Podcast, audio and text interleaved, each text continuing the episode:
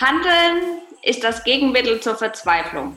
Auch wenn man denkt, es geht nicht mehr, dass man sich aufrafft und weitermacht.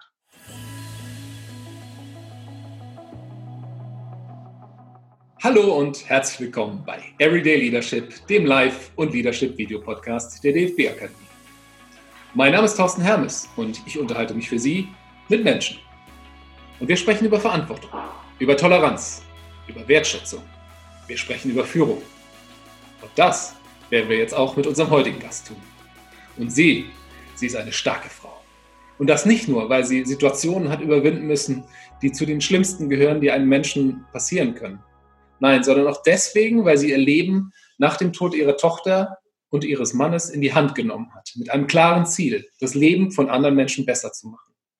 Als Stiftungschefin unterstützt sie Projekte, Maßnahmen und Einrichtungen, die über Herzkrankheiten von Kindern sowie Depressionskrankheiten aufklären und deren Erforschung oder Behandlung dienen. Und das macht sie inzwischen schon seit über zehn Jahren, wofür ihr sehr, sehr viele Menschen öffentlich, aber ich glaube auch im Stillen dankbar sind. Bei uns ist die Vorstandsvorsitzende der Robert Enke Stiftung. Hallo und herzlich willkommen, Theresa Enke. Hallo, ich freue mich sehr hier zu sein und äh, ja, mit dir plaudern zu können und vielleicht äh, vielen Menschen äh, Mut und Kraft zu geben. Super, lass uns das versuchen. Das wär, da haben wir noch ein schönes Ziel für unser Termin. Ja.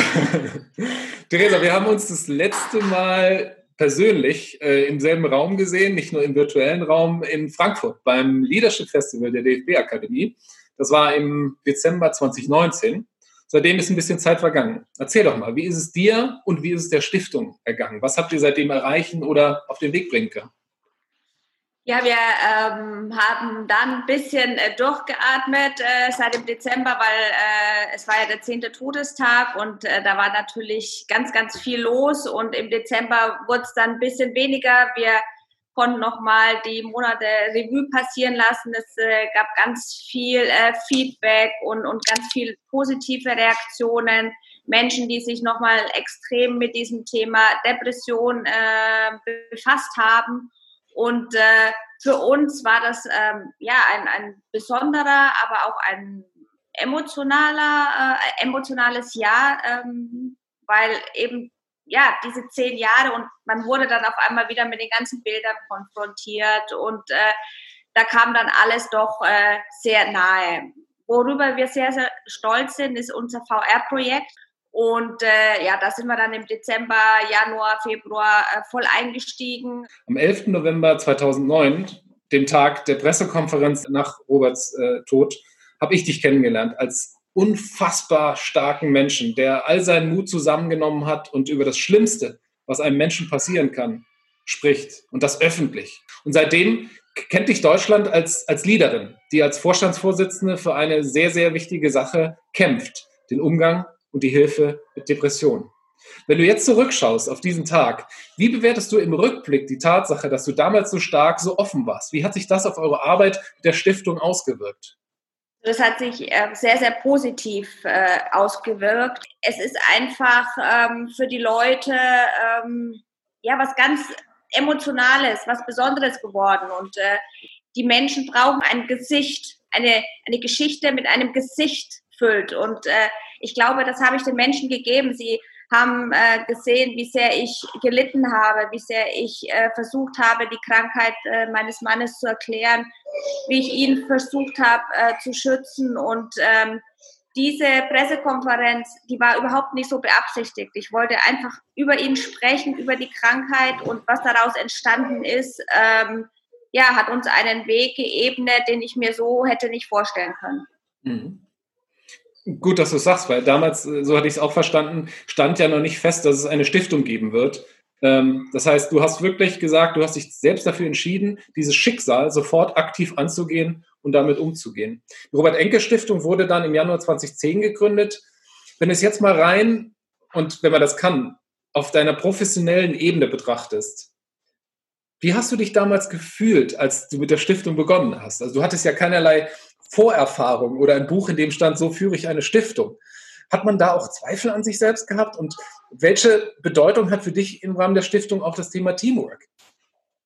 Also die Zweifel waren ganz groß und ich glaube auch, ähm, der Jan Basler, Geschäftsführer, hatte oft auch äh, ein bisschen Angst, wenn ich das Mikrofon in der Hand hatte, so äh, in den Anfängen. Und auch ich hatte Angst und Bedenken, tue ich das Richtige und äh, kann ich das so rüberbringen? Ich hatte keinerlei Erfahrung und äh, ich, ich weiß noch, dass äh, Robbie immer zu mir sagte, wenn du ein Mikrofon in der Hand hast, äh, kommt nichts raus. Ja, ähm, das, ich musste einmal was ansagen äh, beim Tanz in der Schule und habe ich gesagt, Frau Böhmer, auf die Biene bitte. Das war meine, mein traumatisches Erlebnis. Und ich hätte mir nie vorstellen können, dass ich mal vor Menschen sprechen kann. Aber ähm, ich habe es irgendwie, weil eben die Leidenschaft da war. Eben, ich wollte was erreichen. Ich wollte, dass es aufhört. Äh, es wird nie aufhören, aber ich wollte diesem, dieser Tragödie etwas Positives abgewinnen. Und ich glaube, das war die treibende Kraft, die es mir dann auch ermöglicht hat, ähm, das zu werden, was ich jetzt bin. Aber aller Anfang war schwer und äh, wenn ich mir Interviews oder öffentliche Auftritte von damals ansehe, habe ich schon sehr viel dazugelernt, weil es war bei mir Learning by Doing. Ich hatte äh, das nicht irgendwie äh, an der Uni gelernt, wie ich auftreten soll, wie ich das äh, machen könnte, sondern das kam eben, weil es mir Freude brachte und ich ähm, es umkehren wollte, die Tragödie.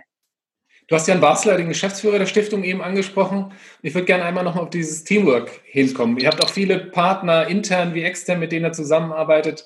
Welche Rolle spielen diesen Partner für den Erfolg und für das Vorankommen der Stiftung? Und vielleicht nochmal auch zu dir, wenn du mir den Einblick erlauben würdest. Ähm, ich könnte mir ja auch vorstellen, dass jemand denkt, naja, wenn ich mir jetzt tolle Leute dazu nehme, die sind ja dann vielleicht noch toller als ich ähm, macht mich das schlechter? Um besser zu werden, sollte man sich immer einen besseren äh, an die Seite stellen. Ähm, und ich ja, kann von meinen Mitarbeitern äh, profitieren und äh, ich hoffe natürlich, dass sie auch von mir profitieren. Ähm, unser Teamwork macht aus, dass wir für die gleiche Sache kämpfen. Wir haben das, das gleiche Ziel, was wir verfolgen. Und das ist, das ist ganz wichtig. Und äh, wir wollen eben diese Krankheit enttabuisieren. Ähm, meine Mitarbeiter kommen auch aus dem Fußball. Sie kannten äh, Robbie, sie kannten die Geschichte. Sie kennen mich und haben dann natürlich auch eine emotionale Bindung. Und das macht eben unser Teamwork so stark, weil wir ähm, so zusammenhalten und äh, wir kämpfen eben für die Sache und das merkt man einfach. Es ist, äh, ähm, hier wird die Arbeit nicht einfach äh, getan, sondern mit Herzblut. Irgendwie, weil du gerade auch das Wort Herzblut erwähnt hast, ähm, muss ich gerade an Frau Merkel denken.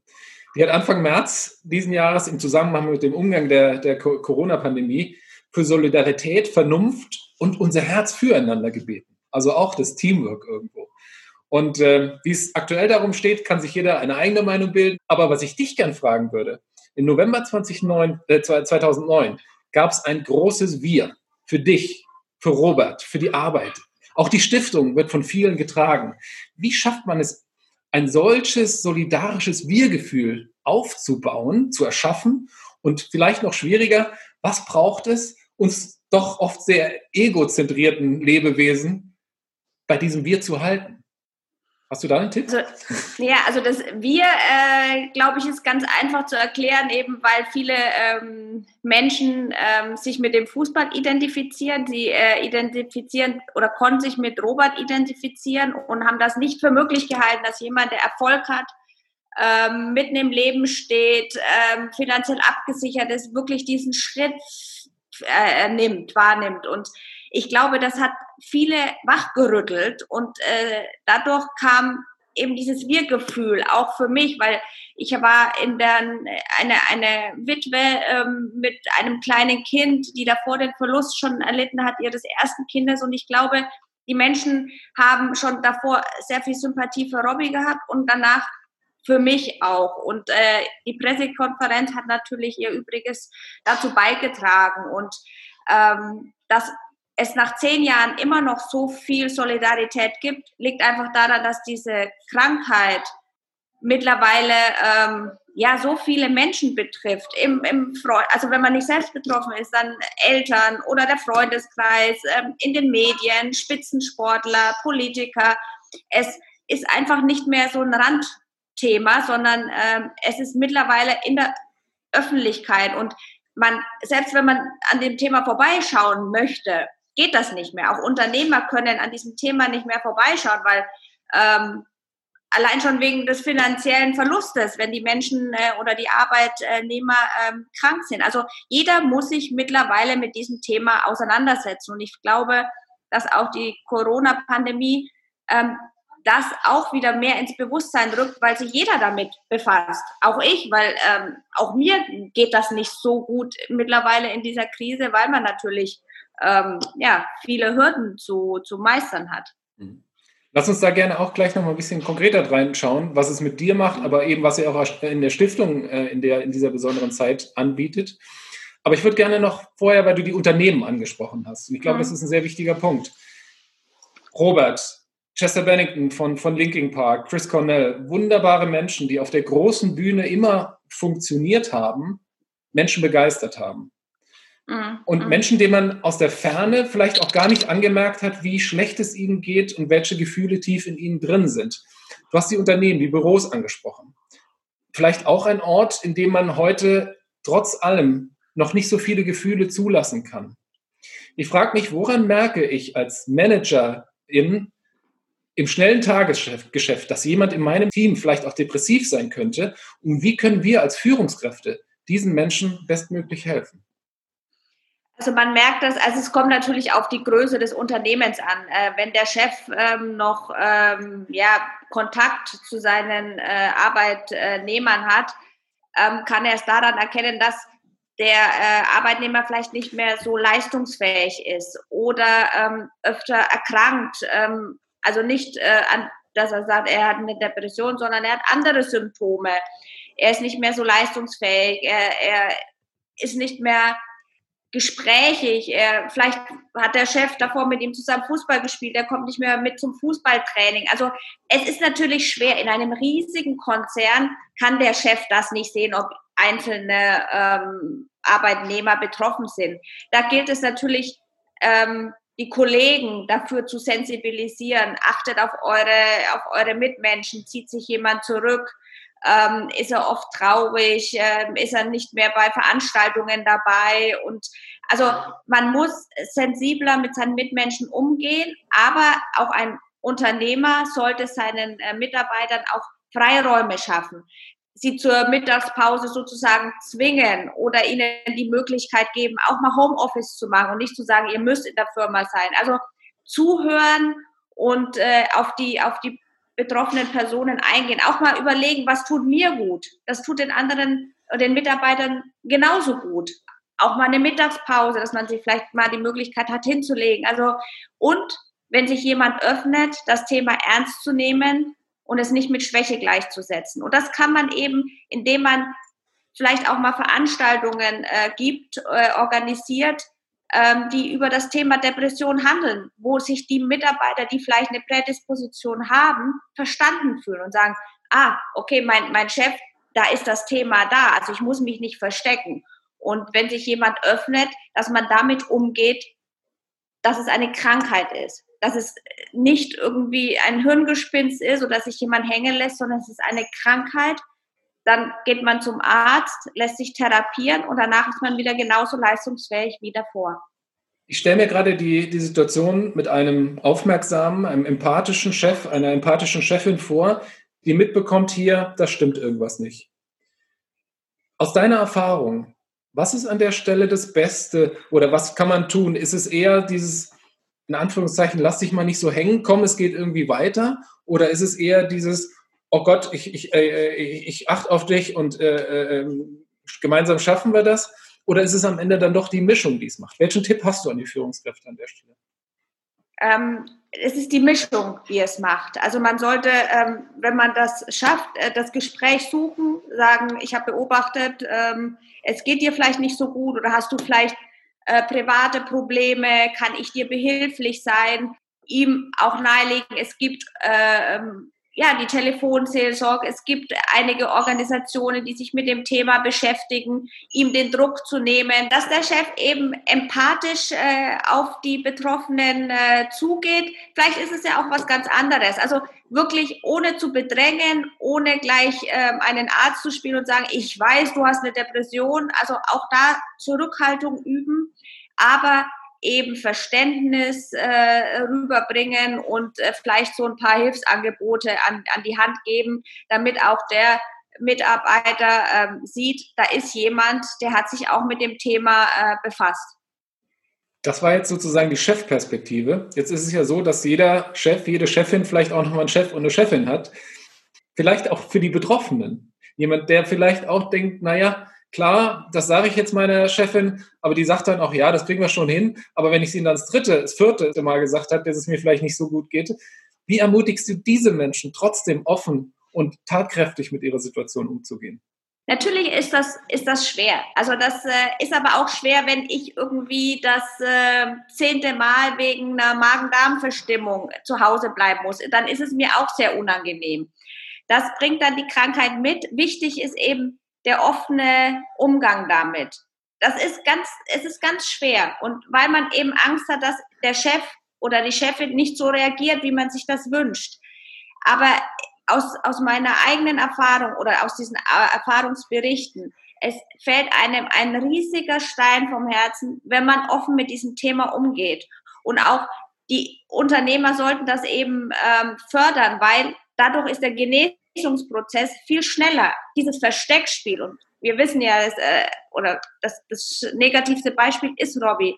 Das Versteckspiel kostet neben dieser schweren Krankheit noch so viel Kraft, ähm, das, das, ist es, das ist es nicht wert. Und ich appelliere an die Menschen, sie müssen ähm, ja nicht hausieren gehen damit, aber ihren engsten Freunden, ihren Kollegen, die vielleicht mit in dem Raum sitzen und äh, ihrem Chef zu erzählen, was los ist, weil wenn man sich anders verhält, dann fängt dann eben das Getuschel an. Ja, guck mal, und der hat keine Lust mehr auf uns und die zieht sich ja komplett zurück, weil die Menschen es auch nicht wissen. Deswegen ist es wichtig, offen damit umzugehen. Und das, diese Offenheit, die ist nur möglich, wenn dieses Thema Depression einfach noch viel mehr Akzeptanz äh, erfährt. Und wir sind dabei, die Stiftung ist dabei, die Entstigmatisierung vorzunehmen. Aber auch jeder Einzelne muss eben für dieses Thema ähm, kämpfen, weil es kann jeden treffen. Aus deiner Erfahrung, und ihr habt ja sehr viel im sportlichen Bereich auch unternommen, gibt es vielleicht Vereine, die diesem Thema sich in besonderer Art und Weise angenommen haben, dort Erfolge erzielen?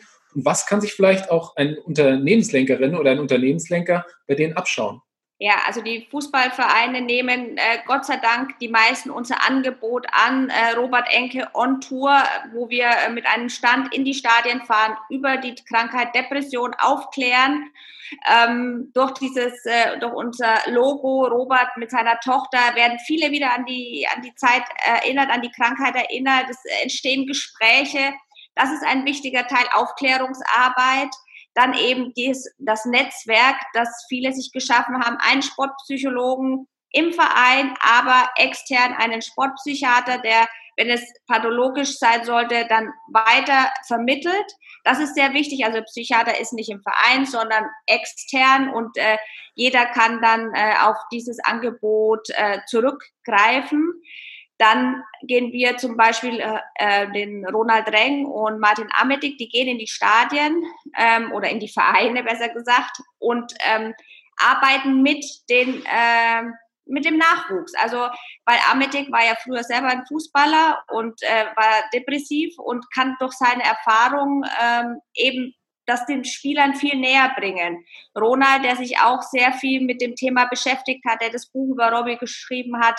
Und die zwei machen das einfach toll und das hat so viel Zuspruch erfahren. Und das, das meine ich eben. Wenn dieses Thema in den Vereinen ist, dann haben die Spieler nicht so, ja, nicht so viel Angst, sich dem, äh, ja, sich dem zu stellen oder auch mal ein Hilfsangebot äh, anzunehmen. Also es muss normal werden und dieses kann man auch in die äh, in Unternehmen übertragen eben dass es oft Veranstaltungen, Aufklärungsarbeiten gibt, aber auch, dass es vielleicht einen äh, Psychologen gibt, der im Haus angestellt ist, wo sich die Menschen äh, oder die Arbeitnehmer hinwenden können.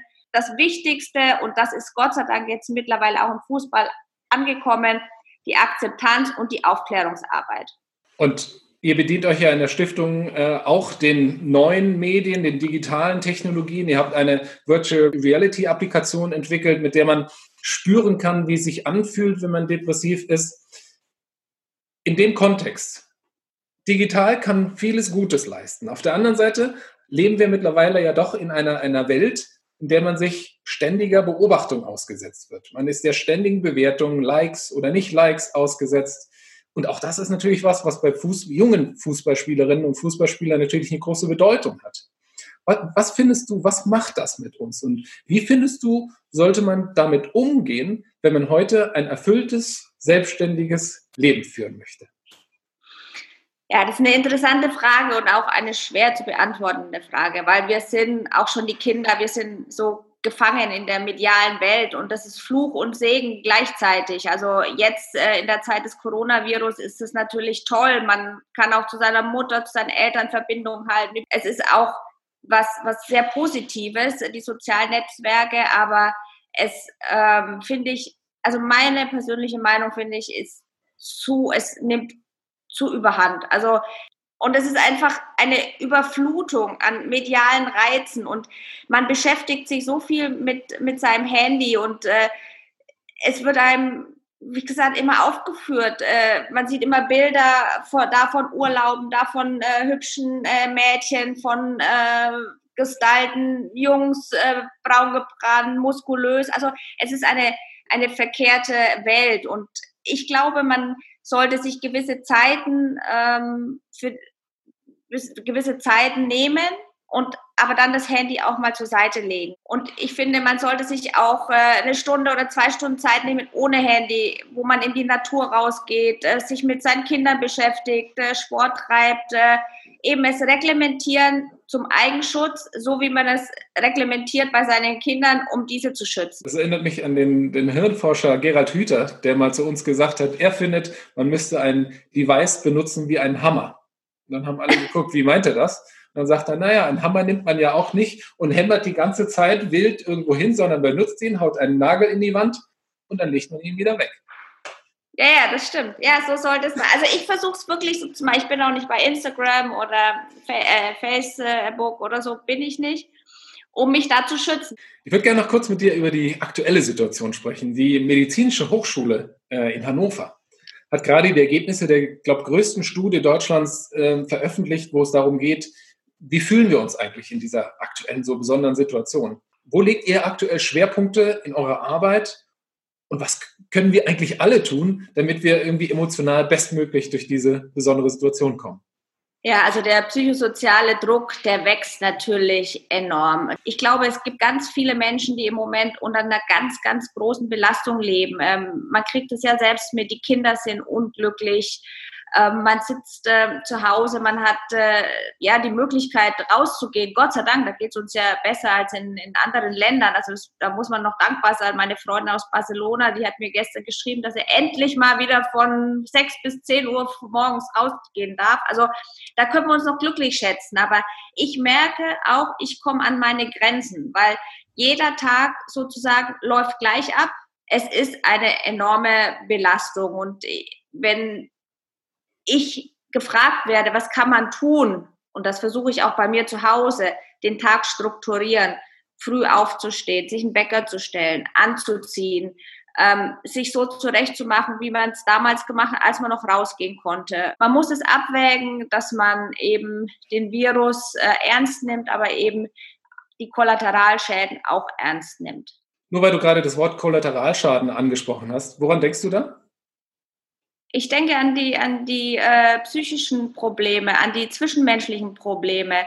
Es äh, entsteht äh, im Moment äh, viel häusliche Gewalt, die Unzufriedenheit der Eltern, der Kinder. Also man merkt es aber auch schon im Freundeskreis, dass der eine so denkt über den Virus und der andere so denkt und äh, man sich auch anfeindet, weil man möchte ähm, irgendwie seine Position klarstellen und der andere ähm, sagt aber nein und, und äh, da gibt es einfach so viel Diskrepanz und ähm, es, es wird eine ganz ähm, schwere Zeit, die wir jetzt noch vor uns haben. Und weil wir das alles, äh, ja, nicht nur der Virus, sondern wir müssen das alles aufarbeiten. Wir müssen die Wirtschaft wieder ankurbeln. Es wird so viele Insolvenzen geben oder hat, gibt es schon. Und ähm, es wird äh, ganz, ganz viel Depressive geben, die aufgrund ihrer wirtschaftlichen Lage eben verzweifelt sind. Ähm, ja, es ist, es ist ganz furchtbar. Also ich, ich sehe der, Zeit natürlich, ich sage immer aus jeder Krise ähm, es gibt es auch eine Chance, wieder was Positives zu ziehen. Und daran müssen wir uns alle festhalten. Und bis jetzt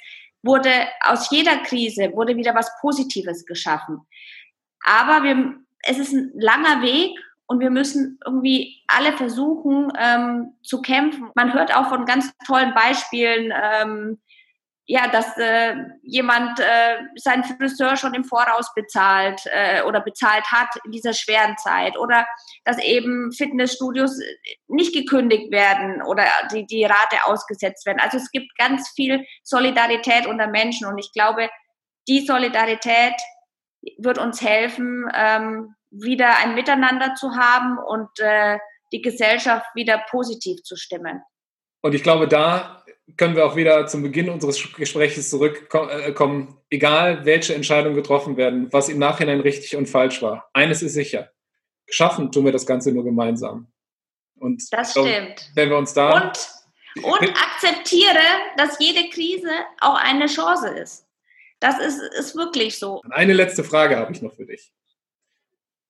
Und die bekommt jeder Gast bei uns gestellt. Everyday Leadership. Das bedeutet für mich.